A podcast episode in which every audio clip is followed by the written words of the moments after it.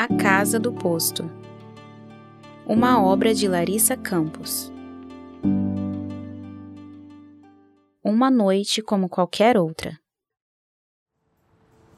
E era só o que eu tinha que fazer.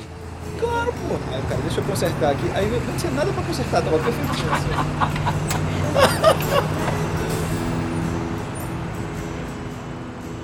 O barulho tomava conta do pátio do posto de gasolina na maior parte do tempo, com trânsito intenso de veículos, motoristas falando alto e música, principalmente sertaneja, que saía dos carros e caminhões estacionados. À noite, as coisas se acalmavam. O movimento no pátio diminuía e os sons ficavam diferentes. Depois que o posto fechava e vinha a escuridão, a sinfonia era outra, grilos, sapos e corujas, misturados ao som das rodas e motores dos veículos que transitavam pela rodovia. Em uma das nossas madrugadas na casa do posto, fomos acordados por uma longa freada de caminhão, seguida pelo forte estrondo que sobressaltou a todos.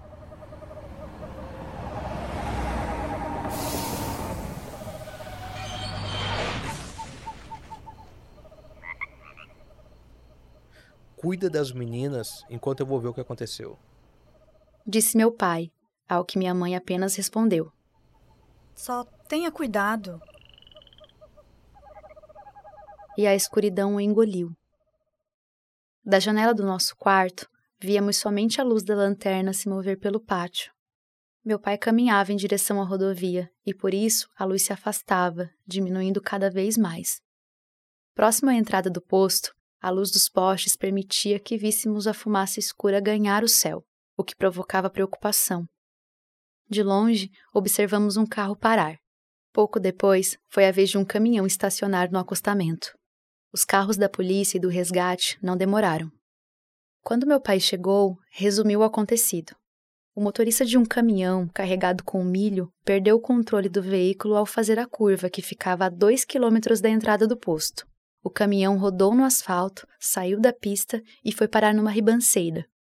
Ao chegar ao local do acidente, meu pai constatou que o motorista estava desacordado, mas respirava. Uma das pessoas que parou para prestar socorro conseguiu usar o rádio para fazer contato com agentes da polícia rodoviária de uma unidade próxima. Apesar de ter sofrido alguns ferimentos durante o acidente, o homem foi socorrido e passava bem. Até então, os elementos do caso colaboravam para que fosse uma história simples, com todos salvos ao final.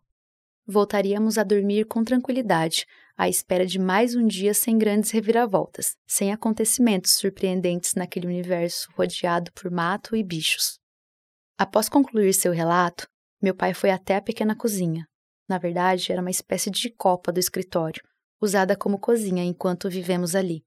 Abriu a geladeira, pegou a jarra de água e encheu um copo, que bebeu praticamente num gole só. Quando terminou, narrou o fato que havia chamado a atenção dele naquele acidente. O motorista acordou assim que os socorristas, o retiraram, tiraram das, das ferragens. ferragens. Ele mal abriu os olhos e contou de uma moça com roupa branca que avistou pouco antes de perder o controle do caminhão. Disse que a moça estava parada no acostamento e ainda acenou para ele. O pobre homem estava desesperado. Queria saber onde é que estava, o que, que tinha acontecido com ela. Nessa hora, foi como se a gente tivesse combinado de olhar um para o outro. Daí um dos socorristas falou para nem levar as palavras do motorista em consideração, que aquilo podia estar relacionado ao trauma provocado pelo acidente. Depois disso, deram os remédios para acalmar ele e colocaram ele na ambulância.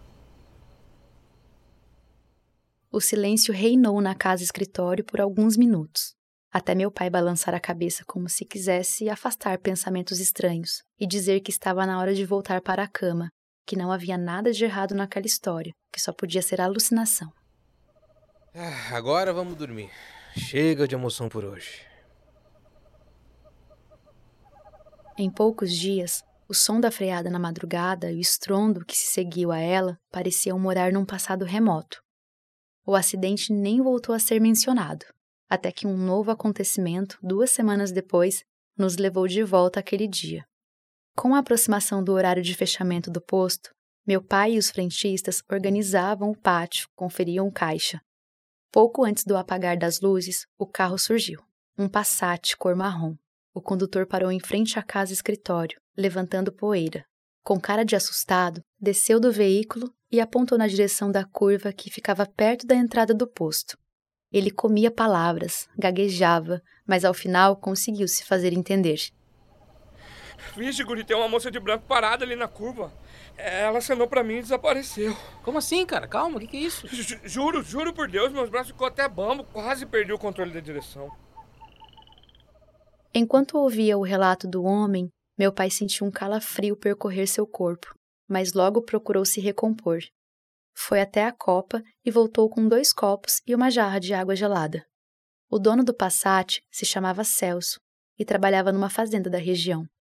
Disse que a moça de branco aparentava ser adolescente, 16 anos no máximo, e que nunca havia visto nenhuma mulher parecida com ela naquele local.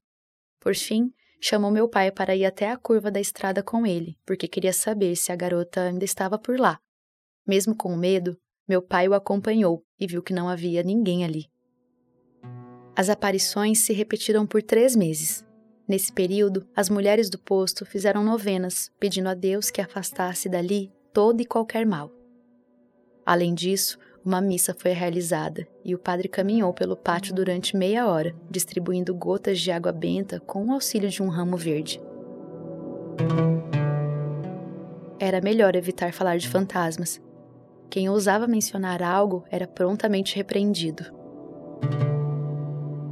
Durante a noite, qualquer pessoa que tivesse que passar pela curva em que a moça costumava aparecer fazia milhares de sinais da cruz e rezava as orações que soubesse.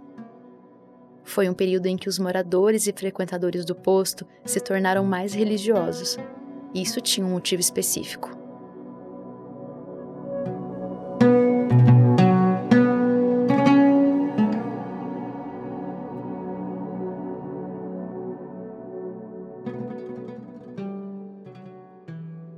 Pilha de jornais guardados dentro de um dos balcões da cozinha chamou a atenção de Francisca, minha avó, que havia decidido jogar alguns entulhos fora.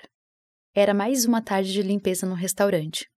Ela colocou os exemplares em cima da mesa, olhou capa por capa, lendo as manchetes em voz alta, para ver se havia algum exemplar interessante de se guardar.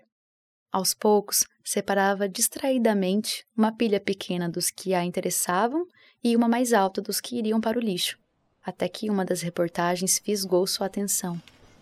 Um carro capotado, um casal e duas filhas, uma das jovens não resistiu. A foto no jornal não deixava dúvidas. O acidente havia acontecido quatro anos antes, na curva próxima ao posto. Só pode ser ela, disse vovó aos meus pais, sacudindo o periódico em uma das mãos enquanto falava. Certa noite, três meses após a freada nos acordar na madrugada, meu pai sentiu dores de estômago e pediu ao meu avô que o acompanhasse até a farmácia. Precisava comprar um remédio para aliviar as dores.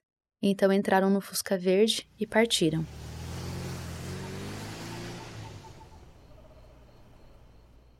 No caminho de volta, na estrada escura, os dois enxergaram um caminhão parado no acostamento, mas como ainda estavam distantes do veículo, não conseguiram entender o que ele fazia encostado em plena rodovia.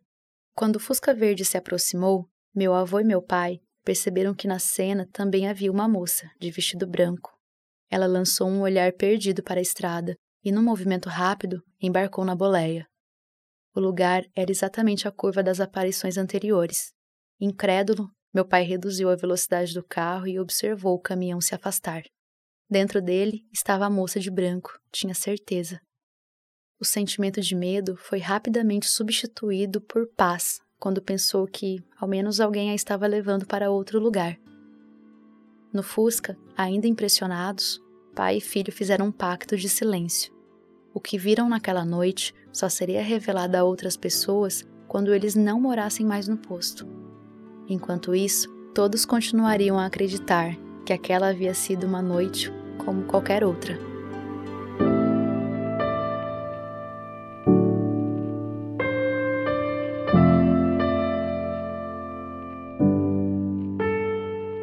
Neste episódio, contamos com as vozes de Camila Cecílio como Silvina, Fred Fagundes como Jorge, Nara Assis como Maria, Marcos Paulo como Celso, Cíntia Fior como Francisca, Guto Pereira como frentista e Calixto Barbosa como garçom.